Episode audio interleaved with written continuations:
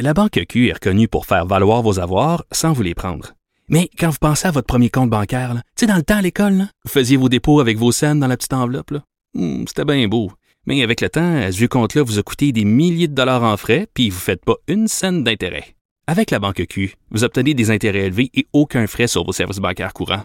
Autrement dit, ça fait pas mal plus de scènes dans votre enveloppe, ça. Banque Q. Faites valoir vos avoirs. Visitez banqueq.ca pour en savoir plus. A la solution à tout. Un adolescent de 17 ans poignardé. Une autre femme assassinée. Il est visé par des allégations d'inconduite sexuelle. Les formations politiques s'arrachent le vote des familles. Comment faire fructifier votre argent sans risque? Savoir et comprendre les plus récentes nouvelles qui nous touchent. Tout savoir en 24 minutes. Avec Alexandre Morin-Villouellette et Mario Dumont. En manchette dans cet épisode, François Legault demande aux enseignants d'arrêter leur grève. Ceux-ci répondent qu'il fait de l'hypocrisie. Des éducatrices scolaires incapables d'avoir un horaire à temps plein malgré la pénurie dans les éducations. Christian Dubé interpellé sur la démission d'infirmières praticiennes spécialisées dans leur nouvelle clinique de l'Est de Montréal et l'élu mythomane George Santos est finalement expulsé du Congrès américain. Tout savoir en 24 minutes. Tout savoir en 24 minutes. Bienvenue à Tout savoir en 24 minutes. Bonjour Mario. Bonjour. Évidemment, on continue de suivre tout ce qui se passe dans le secteur public, les négociations avec les différents syndicats. Et la FAE, on avait déjà eu des indications cette semaine qu'on devait se rencontrer aujourd'hui, qu'il allait peut-être y avoir finalement ben, des discussions pour arrêter là, la grève générale illimitée déclenchée par les 65 500 enseignants qui, en ce moment, je le rappelle, forcent la fermeture de 40 des écoles au Québec. C'est jamais vu en 40 ans. Et le premier ministre François Legault a sauté sur l'occasion aujourd'hui pour y aller d'une demande presque d'implorer la FAE de cesser leur grève. On peut écouter le premier ministre. Ce qui se passe actuellement, c'est mauvais pour nos enfants. Et je demande aux syndicats d'enseignants d'arrêter la grève pour le bien de nos enfants. On peut pas faire mal à nos enfants. On peut pas faire mal à mon, nos enfants pour le bien de nos enfants. C'est l'argument donc des jeunes qui a été invoqué par François Legault pour demander ce que la FAE cesse tout ça. Puis du côté de la FAE, ben on a réagi en parlant d'hypocrisie, de chantage émotif aussi. C'est vraiment les mots qui sont revenus dans la bouche de la FAE qui n'ont toujours pas annoncé là une cessation de leur grève à l'heure actuelle. Mario, est-ce qu'il a, remis- est-ce qu'il a remis de l'huile sur le feu, le premier ministre, en faisant ça? Ben, c'est-à-dire que, est-ce que ça en a remis? Je pense que tout ce qu'il dit à ce point-ci, les syndiqués détestent tellement François Legault que tout ce qu'il dit, le fait d'ouvrir sa bouche, ça remet de l'huile sur le feu. Ouais. Attends, est-ce qu'il peut ne plus parler? Il est premier ministre du Québec. Ben, si tu analyses le contenu de ce qu'il a dit, on vient d'entendre, euh, c'est pas bon pour les enfants ce qu'on vit. Je dis, j'espère que tout le monde le sait. Euh, il demande aux enseignants, il demande aux enseignants de re- de- de- d'arrêter la grève. Mais c'est pas comme s'il leur demandait de quoi, de complètement fou. Ils sont en assemblée à étudier cette hypothèse d'arrêter la grève. Fait que je suppose que c'est une hypothèse qu'ils considèrent eux-mêmes. Peut-être que c'est pas ça qu'ils vont décider à la fin, mais c'est au moins à l'ordre du jour. Ils nous ont dit cette semaine qu'ils organisaient une assemblée pour prendre la décision est-ce qu'ils suspendaient leur grève? Le premier ministre leur dit moi j'aimerais que vous suspendiez votre grève pour le bien des enfants. Je veux dire, ils euh, commentent une des hypothèses qu'eux-mêmes étudient. Bon, je sais pas. Est-ce que puis on va se dire la vérité. là. Oui, les parents, au point de départ, appuyaient la grève des enseignants. Je pense que les parents ont encore un soutien à la cause des enseignants. Mais aujourd'hui, là, François Legault parlait pour la majorité. Là. Il n'y a plus une majorité de personnes au Québec. Pose la question dans un sondage net frais de sec. Souhaitez-vous que les écoles soient encore fermées lundi? Tu n'iras pas chercher une majorité de oui, là. Ouais. Une majorité de gens qui souhaiteraient sans que les étudiants, euh, que les enseignants, soient humiliés ou sans que les enseignants perdent leur cause. Oui, on veut que les conditions s'améliorent dans les écoles. Il y a une majorité de parents comme de citoyens du Québec qui espèrent que les écoles vont reprendre. Bon, voilà. Oui, et donc euh, il y a encore des discussions aussi qui achoppent, entre autres, sur la réduction là, de la de la taille des classes, de la composition des classes. C'est encore un des points qui est à l'ordre du jour en ce moment, parce qu'on n'a rien proposé du côté de François Legault de nouveau pour se rapprocher justement de la demande de la FAE en ce sens. là. parce que les enseignants, eux, aimeraient qu'on réduise la taille des classes. Ce que François Legault, euh, ce à quoi François Legault a répondu en disant ben, que c'est impossible parce qu'on n'a pas assez d'enseignants pour faire ça, même s'il comprend la demande en tant que telle. Il a réitéré tout de même la proposition proposition de bonifier l'offre salariale qui est faite aux employés de l'État à ce moment-ci. Mais bon, ça reste encore qu'on achoppe là, sur certains points. Toujours pas de, la, de nouvelles la FAE à ce Non, mais les nouvelles, c'est pas c'est pas un exemple du bonne nouvelle, bonne nouvelle. C'est un exemple de pas de nouvelle parce que là, tout est reporté. Il devait s'adresser à la presse en fin d'après-midi, vendredi. Bon, peut-être je suis trop pessimiste, mais moi, hier, j'y croyais. À la fin de la grève, là, j'y crois beaucoup moins. Puis pendant ce temps-là, il y a des exemples qui continuent de sortir dans le réseau scolaire qui démontrent une certaine incohérence, alors qu'on parle de plus en plus de pénurie dans les emplois, particulièrement au niveau des éducatrices, des techniciennes, des préposés, qui en ce moment dans le mi- le milieu de l'éducation doivent souvent avoir plus qu'un emploi, Mario, pour être capable d'arriver à leur fin de mois, de boucler leur fin de mois, ni plus ni moins, parce qu'ils sont à temps partiel dans les écoles. Avoir un horaire à temps plein, c'est excessivement difficile. Donc, des postes, des postes qu'on dit qu'on en manque, mais ceux qu'on a sont pas capables de se bâtir un temps plein. Mais ça, c'est c'est l'aberration de nos systèmes d'emploi des, des centres de services scolaires. Parce qu'il y en a qui finissent par se faire un emploi à temps plein, mais en travaillant deux, trois places. Ben voilà, parce que ce qu'on dit, c'est qu'on a à peu près dans le réseau là, 40 000 techniciens en éducation spécialisée, sans compter tous les autres emplois. Vraiment juste techniciens, éducation spécialisée, des TES, on en a 40 000. Mais ces employés-là travaillent un nombre d'heures qui est l'équivalent à 10 000 personnes à temps plein, soit le corps au grand complet de toutes les heures travaillées de ces gens-là. Ce qui est un peu aberrant, effectivement, comme tu le dis, Mario. on parle d'un taux de précarité dans certains employés de soutien là, qui approche le 84 là, de précarité. Donc, t'es pas capable de subvenir à tes besoins uniquement avec l'emploi que tu occupes. Et là, ben, c'est des techniciens interprètes, par exemple, qui travaillent avec des élèves qui sont sourds ou malentendants, qui ont témoigné en disant que eux, ben, aident les élèves à s'exprimer auprès de leurs professeurs, mais qu'après ça, euh, ils peuvent pas aller les aider, par exemple, le dîner, ou à la récréation, au service de garde. Cet accompagnement-là, ben, on coupe des heures. Fait préfère prendre moins d'heures, avoir un emploi à temps partiel, alors qu'il y aurait des besoins qui pourraient quand même se compléter là, pour tous ces emplois-là. Fait que ça, ça finit par revenir, Mario, dans les espèces d'incongruités de notre système. Du côté de la ministre Sonia Lebel, de la présidente du Conseil du Trésor, qui est au cœur de tout ce qui est négociation en ce moment, on dit que ça fait partie là, de tout ce qui est négociation en ce moment, de donner des tâches à temps plein à certains corps d'emploi en ce moment qui sont dans ces enjeux-là. Mais c'est peut-être quelque chose qui ressort comme ça en plein milieu des négociations qui, qui est assez frappant, merci. Là. Mais c'est parce que, je dire, on n'a pas assez d'une négociation. Un gouvernement n'a pas assez d'un mandat pour régler toutes les aberrations du secteur public. Là. Ouais, on s'entend. Euh, tu sais, c'est le genre d'affaires que tu vois pas dans les entreprises privées. là. C'est toutes sortes de patentes au gouvernement. Puis dans certains cas, tu essaies de régler des affaires de même. Le syndicat va te dire, ah ben là, faudrait régler ça parce qu'ils ont raison, c'est aberrant. Puis là, tu vois, quand tu vas venir pour le régler, ben là, tu vas te bêcher les pieds dans la convention collective. Que là, tu vas dire, ouais, mais là, la convention ne te permet pas de ceci, de cela. C'est, c'est, tout ça qui fait dire un certain point. C'est pour ça que moi, je suis très, très, très pessimiste. Puis je suis même plus dans les négos. Pour moi, les réseaux de l'éducation, les réseaux de la santé, tu mets ça quasiment dans la colonne des pertes de la société, c'est plus réglable. C'est trop gros, c'est trop bureaucratisé, il y a trop de règles, trop de conventions, trop de...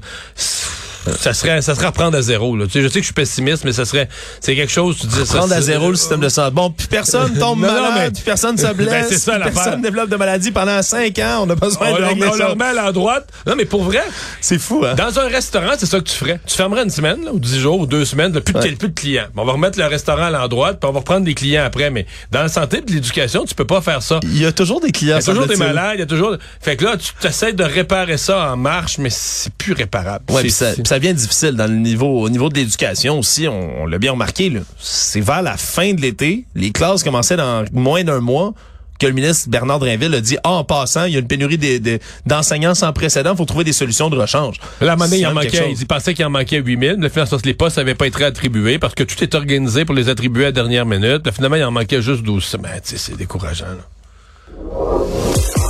Actualité. Tout savoir en 24 minutes. Rien pour euh, remédier à ton cynisme, Mario. On va sauter de l'éducation à la Oui. santé, alors que le ministre Christian Dubé a dû répondre aujourd'hui là de ce qui a été rapporté dans les pages de la presse. Là. Tout d'abord ce matin, concernant les infirmières praticiennes spécialisées qui sont dans la clinique, là, la nouvelle clinique d'IPS, donc d'infirmières praticiennes spécialisées dans l'est de Montréal. Semble-t-il que sur les trois infirmières qui avaient là-dedans, il y en a deux de ces IPS qui ont déjà démissionné, qui ont claqué la porte en raison, eux disent, d'enjeux qui touchent la qualité, la sécurité des soins, parlent d'obstacles qui ont été rencontrés dans la dernière année, de manque de stabilité des ressources. Puis elle, ben, claque la porte d'une ressource qui elle-même a été créée en espèce de cellule de crise pour régler ben, le débrayage des urgences. Puis, le, le, ministre, sérieusement, là, je, je l'écoutais en direct, le ministre est obligé de répondre. Deux personnes démissionnent. Sur trois. Oui, mais sur toi, mais en même temps sur euh, sur 100 000. Sur, ah oui, sur, surtout sur le réseau de la santé. Du réseau ouais. de la santé là. Là, le ministre doit répondre de ça en chambre. Deux personnes ont démissionné. Euh, puis je dis pas qu'ils n'ont pas eu raison. Là. Je sais pas. Là, ça se peut qu'il y ait un supérieur qui les a fait suer, qui n'ont pas d'écoute, que je sais pas. Tu sais, des fois, chacun défend ça. Parce que là, on crée une nouvelle structure. Ça doit faire suer les autres autour qui disent ah ben là, il y a une nouvelle patente, puis là, faut leur prêter du personnel. Puis tout le monde défend là, sa, sa, petite chasse gardée. Tout le monde défend son petit royaume, là, son petit carré de, de, pelouse. Là, tu sais, tout le monde défend son. En anglais, ils disent son turf, son petit carré de pelouse. Fait que là, pourquoi je sais pas du tout qu'est-ce qui a fait euh, suer ces personnes-là au point qu'ils démissionnent. Mais que le ministre de la Santé le ministre, du Québec... Deux personnes démissionnent. Il doit l'enquêter. Le ministre répond en chambre de ça. puis, sais, lui, il essaie de faire marcher un affaire. C'est impossible, je dis. Euh, Ah, pas, je- pour, pas pour un vendredi après-midi. Là. Ouais, là, je fais juste, je fais juste jeter de l'huile Ben. sur le feu du cynisme. hein, Ça va pas bien. Mais comment tu vas régler ça un jour? Comment? Ben, c'est une solution tellement logique d'avoir des infirmières praticiennes. Mais là, il était toi, il y en a deux qui démissionnent. Pourquoi? Qu'est-ce qui a pas marché? Qui d'autre les a fait suer? Ben, tu- Je suis sûr que ma prochaine nouvelle, Mario, va te mettre de meilleure humeur. Oui, oui, oui. Parlons toujours du système de santé. Ah, bon, mais ça va pas mettre de meilleure humeur aujourd'hui, Mario. Et cette fois-ci, c'est un dossier de nos collègues du journal, entre autres la journaliste du Journal Montréal, Héloïse Archambault, qui a sorti des cas de grossophobie vécus dans le système de santé.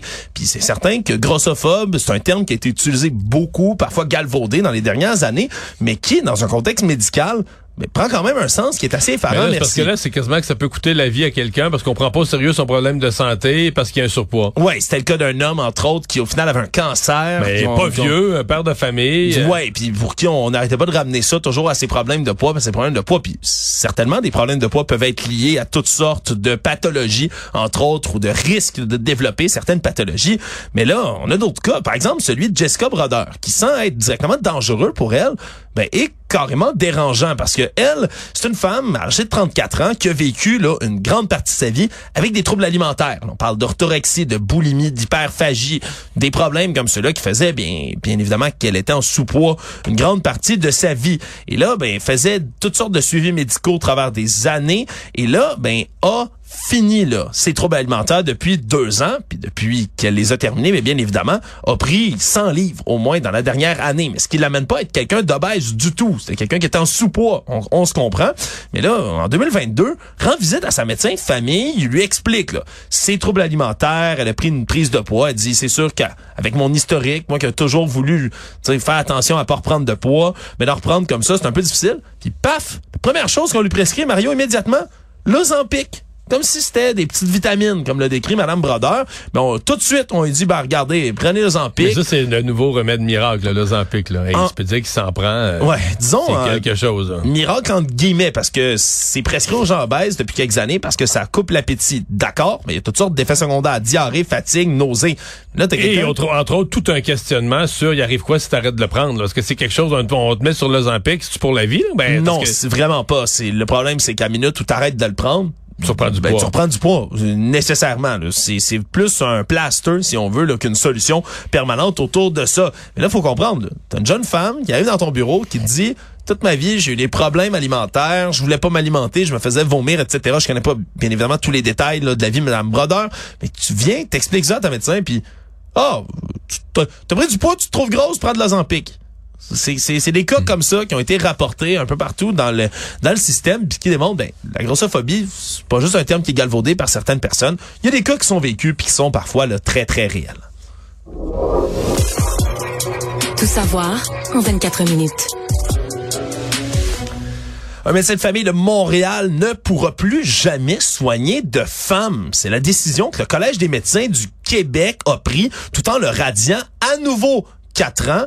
À nouveau parce que c'est pas la première infraction de nature sexuelle que commet le docteur Craig Smith, qui déjà avait été radié trois ans en mai 2019. Une nouvelle d'ailleurs, je me suis bien souvenu, Mario, qu'on a déjà traité ensemble ici à l'émission.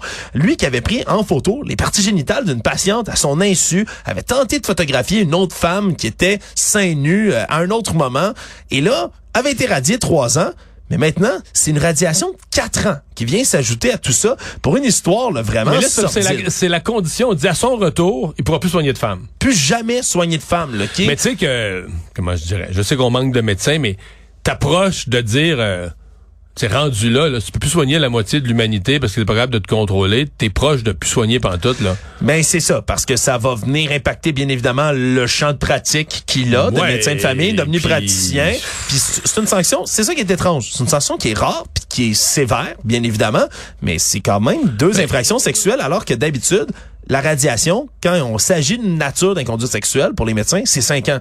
Là, on l'a jamais radié le, minimum qu'on est censé radier, mais on décide de le couper de toutes les femmes par la suite, parce qu'il faut comprendre que les faits, les derniers faits qui lui sont reprochés au Centre médical Santé Mont-Royal sont assez effarants, merci. Là.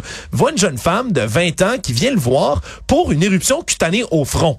Et là, lui, lui, lui suggère de faire un examen gynécologique. Jeune femme comprend pas. Il insiste, il insiste en disant que c'est pour vérifier pour une infection. Mais la patiente, c'est pas l'experte, finit par accepter. Et là, lui, baisse ses culottes, lui introduit un doigt dans le vagin en faisant un examen de la vulve, lui demande de se pencher, va vérifier, regarde ses parties intimes, écarte ses fesses, tout ça. Je répète, pour une, une espèce d'éruption cutanée au front. Et là, lui dit, ben oui, mais c'était pour vérifier pour une possible infection. Puis dans le jugement qu'on peut lire maintenant du collège des médecins, le médecin lui-même semble pas réaliser toute la gravité des gestes qu'il a commis. Là, on va l'interdire de soigner les femmes, mais c'est Oui, fou. Mais, mais tu comprends, c'est ça l'affaire sortir des femmes, là. C'est pas ça. Moi, dans ma tête, être médecin, c'est un professionnalisme global, là, tu sais, de, Oui. de traiter l'être humain, euh, quel qu'il soit. Ça demande une de- éthique irréprochable. Ben oui, de bien traiter l'être humain, puis tout ça. Ben là, euh, est-ce qu'on est si en manque de médecins que là, on commence à faire le tri, euh, tu sais, je sais pas, là. Si, si, si, si un médecin il est raciste, ben, on va dire, toi, tu soigneras pas telle, telle, telle communauté parce que là, tu les aimes pas, puis c'est- mais si c'était pas l'éthique humaine de traiter l'ensemble des personnes correctement, ben, ben, il fait d'autres choses, là. Euh, Pour- en tout cas. Pour aller euh, régler la pénurie d'enseignants? Ben non, mais j'ai, j'ai, j'ai, j'ai- c'est une décision en tout cas qui me laisse euh, perplexe. Faudrait qu'on me l'explique davantage, mais je trouve ça sincèrement, euh, sincèrement bizarre. Puis là, faut dire, mais ça, j'essaie de voir, tu peux pas, là, tu peux travailler à l'hôpital. Écoute, la plupart des milieux médicaux, le monde arrive là, en vrac, là, des hommes, des femmes, elles sont malades. Euh, Ah ben là, elle peut pas, une femme ne peut pas l'envoyer à lui en tout cas. Économie. Mais nous sommes le 1er décembre, Mario, aujourd'hui, ce qui veut dire que là, officiellement, on peut commencer à arrêter d'être grincheux quand on parle de Noël. là. Pour Oui, ceux qui le sont plus, je pense qu'à partir de l'Halloween, il y a déjà des gens qui étaient prêts à célébrer Noël. Il y a déjà de la musique dans les magasins, des gens qui écoutaient du Mario Carey sur, en boucle sur leur téléphone. Mais là, 1er décembre, on va se le permettre. C'est le temps de commencer à regarder pour ben, La oui, dinde. le magasinage de Noël, mais aussi la dinde, Mario, effectivement. Et c'est, entre autres, mais le laboratoire de sciences analytiques en agroalimentaire de l'Université d'Alousie, là, qui font souvent des analyses, des rapports sur les prix du marché, puis le marché alimentaire en général. Et eux ont commencé à vérifier ce que ça va coûter. Et c'est en ce moment, cette année, en moyenne, pour un souper de Noël, 104 dollars et 85 sous qui va devoir être dépensé. Tout ça pour recevoir, ben, une famille, là, tablée de 4 à 6 personnes, dit-on, dans un souper traditionnel de Noël. Six personnes, ils n'ont pas compté six bouteilles de vin à ce prix-là. Là. Ah non, le vin est pas inclus là-dedans, Mario. Moi aussi, tu vois, ça rentre dans mes calculs du souper de Noël, mais ils l'ont pas compté. Là, tu vois, c'est un festin. Ah non, non, je me suis trompé. Pour six personnes, c'est une bouteille de vin. Un verre chaque. Voilà, on suit les recommandations J'avais des compté Ducalcol. une bouteille chaque. Je suis distrait. On remercie Ducalcol et on les salue. voilà, d'une suit- distraction que j'ai eue, c'est- voilà, c'est un brain fart, comme on dit en anglais, voilà. une dinde avec farce, légumes d'accompagnement, tourtière et ragoût de boulettes. 104, quand une bouteille de vin, 12 piastres, ça fait 100, 116. Voilà. Donc, oui, une bouteille de vin à 12 dollars de la sac. Ça fait Il y en a- 116. Il y en a de moins en moins, mais on peut quand même s'en 14, dénicher encore. 118. 14, voilà, on est pas mal 118. plus. 118. Ben oui, parce qu'on a calculé pour cette tablée-là, là, en gros, tout est partout, c'est 7 à 8% d'augmentation. On le sait, dans la dernière année, l'inflation est venue impacter beaucoup le prix des aliments. Mais là, c'est surtout la dinde, la dinde en elle-même qui gonfle le prix de beaucoup. Parce que si on remplace la dinde par du jambon, là, on n'est plus à 104 dollars. On peut faire un repas comme ça complet, là, légumes, tourtières, tout qui vient avec ça, entre 36 dollars et 67 dollars. Tu vois, c'est Ah ouais, vraiment la dinde. Mais la dinde fait- est bien chère. Mais c'est pas cher de la dinde d'habitude, ça? mais là, semble-t-il, la dinde est de plus en plus chère. Puis là, on est au 1er décembre. C'est un peu niaiseux, mais le compte à rebours, il est commencé. si ta, si chèche, là, c'est tout un gaspillage. Faut pas la chercher. faut pas chercher la dinde comme euh, ben, faut avant de chercher la dinde faut aller chercher la dinde aussi ça c'est une autre activité puis les épiciers Parce que si tu fais pas les- attention, là, c'est facile de chercher la dinde, là. c'est facile Elle de a une tendance naturelle. Elle demande rien qu'à ça, venir sèche, là. voilà fait que tu veux pas que ta Fait dinde que là, au prix que la dinde, euh, faut être méticuleux pour bien réussir sa dinde. là. Faut, lire son Ricardo de A à Z. là. Voilà, puis bien juté sur la dinde aussi pour éviter qu'elle fêche, comme tu viens de le dire. Mais bon, c'est ce qu'on dit, c'est que surtout avec le dans, dans les observations de Mais l'université ouais, d'Alousie, Pourquoi? Parce que il me semble que c'est. Ben, au c'est- contraire, il me semble que la dinde, c'était moins cher que, les- que certaines autres volailles. Mais le, le budget de la dinde, ça a augmenté, ils disent, d'à peu près 5% Mais là, plus on avance vers Noël, c'est là qu'on on prend ce facteur-là en compte, mais plus ça coûte cher dans les épiceries. C'est des prix qui se font gonfler artificiellement par certains épiciers qui flairent les bonnes affaires. Tout comme le prix de la farce et des canneberges. Ça aussi, ça augmente plus on approche de Noël. Le problème, c'est que tu veux pas que ta, ta dinde la chèche. Tu veux pas aller la chercher trop tôt, mais tu veux pas aller chercher ta dinde Ben, c'est un grand congélateur, tu pouvais l'acheter plus tôt, peut-être moins cher. Bon, ben, ça va nous prendre un grand Bon, congélateur à on mange encore de la dinde à Noël, forcément. C'est pas bon pour les animaux, ça, manger de la dinde. Non, non, mais je on peut manger n'importe quoi, là. C'est vrai. C'est traditionnel, la dinde. Oui. Ils ont- tu vois, ils mentionnent le jambon, eux, là-dedans. Ben, là. Ça bon, c'est à Pâques. Une bouteille de vin. Deux fêtes Une max. discriminatoires. Le monde. Le Congrès américain a finalement, puis oui, je vais utiliser le terme finalement, destitué aujourd'hui le républicain George Santos, l'élu mythomane du Congrès, qui avait menti à de nombreuses reprises sur son CV. Et depuis une enquête là, du New York Times, après son élection en novembre 2022, on se comprend, fait un an à peine qu'il est là, ben, il a dû se faire sacrer dehors par le Congrès américain, un processus qui est arrivé seulement cinq autres fois dans l'histoire américaine. Et je rappelle un peu, là, lui a menti en disant avoir travaillé dans des grandes banques américaines, a menti sur Il son diplôme de l'université. ah oui, il a menti sur son diplôme à l'université. Il a menti en disant que c'est un Américain fier d'être juif, se présentait comme le petit-fils d'un survivant de l'Holocauste, ce qui était pas vraiment vrai. Après ça, ben, lui est inculpé d'escroquerie avant ses donateurs, blanchiment d'argent, fraude électronique. Et là, ben, finalement, on l'a destitué parce que c'est arrivé. Il y avait un premier vote le 17 novembre dernier, une première motion qui avait été déposée. Mais ça avait pas passé. Et là, depuis ce temps-là, rapport de la commission à l'éthique de la Chambre qui l'accusait d'avoir gravement discrédité l'institution. Et finalement, il y a eu assez de votes qui ont changé pour aller accuser plus formellement Monsieur Santos, qui s'est finalement fait mettre à la porte. Pour vous donner un exemple, le dernier élu de la Chambre des représentants qui avait été mis comme ça dehors. C'est un démocrate de l'Ohio, M. James Trafficant, en 2002. C'était la dernière de ces occasions-là. Et lui avait eu quand même 10 chefs d'accusation contre lui, dont corruption. Une semaine plus tard, ben, il était condamné à 8 ans de prison. Mais les gars comme Santos, là, tu sais, qui sont capables de s'inventer une fausse vie. Tu sais, je serais même pas surpris. Là, il était dans l'État de New York, là. Moi, tu vas le retrouver, mettons, euh, dans, dans trois ans, là. Il va être pasteur euh, d'une église euh, en Nouvelle-Orléans Ouais. avec plein de monde qui vont lui donner une partie de leur paye. Ben oui, plein de dons comme ça pour qu'ils Puis là, il va, construisent un... il va leur, il va leur raconter une histoire là, que lui a vécu puis il a fait la guerre ou je sais pas quoi. Non mais c'est des Les mythomanes sont, sont, sont, sont sont tellement des efficaces. bons raconteurs à propos d'eux-mêmes peuvent rembarquer. Je te le dis là. Euh, retiens ce que ben là peut-être qu'il va faire de la prison parce qu'il y a quand même des crimes. Il y a du criminel dans son Ouais, affaire. c'est ça. Mais je serais le moins surpris du monde de le voir réapparaître sous une nouvelle forme, dans un nouveau rôle où il va raconter toute une autre histoire avec des, des cheveux différents, une face différente, peut-être un nouveau nom parce que là lui c'est sûr qu'il a fait les nouvelles pas mal. Ouais, pas mal, mais Ça, ça nuit là. T'as absolument raison. Là. Les, les mythomanes du genre, souvent, sont, sont excessivement efficaces. On peut leur lever notre chapeau au moins là-dessus. Ils ont un bon talent sur lequel ben, ils n'ont pas besoin de mentir. C'est de mentir, le talent lui-même. On revient maintenant euh, à Elon Musk euh, parce que la survie de son réseau social X, anciennement Twitter, ben, est en en ce moment remise en question même par Elon Musk lui-même, qui, encore une fois, il est allé d'une autre frasque mercredi, alors qu'il donnait un entretien public à New York. Et il a tenu des propos qui étaient quand même assez virulents, encore une fois, sur les annonceurs qui quittent en masse Twitter X depuis un certain moment, depuis surtout des phrases d'Elon Musk, des tweets antisémites qui relaient, entre autres, des théories du complot antisémites. il a dit qu'il ben, il a dit qu'il regrettait, mais il s'est excusé. Il a dit que c'était le tweet le plus con de sa vie. Là. Ben, il s'est excusé, mais dans la même conférence où il s'est excusé, Mario, voici les propos qu'il a tenus envers les annonceurs. Uh, don't advertise. You don't want them to advertise? No. What do you mean? If, if somebody's going to try to blackmail me with advertising, blackmail me with money, Go f yourself. Allez vous faire foutre. Allez vous faire foutre. Si ils veulent me faire du chantage avec de la publicité, avec de l'argent, qu'ils aillent se faire foutre.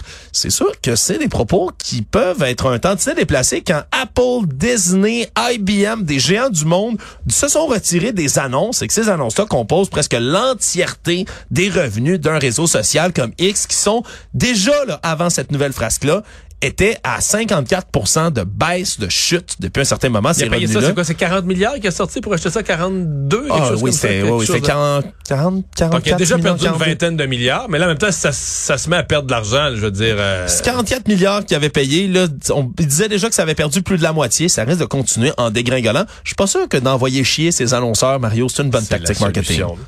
Résumer l'actualité en 24 minutes, c'est mission accomplie.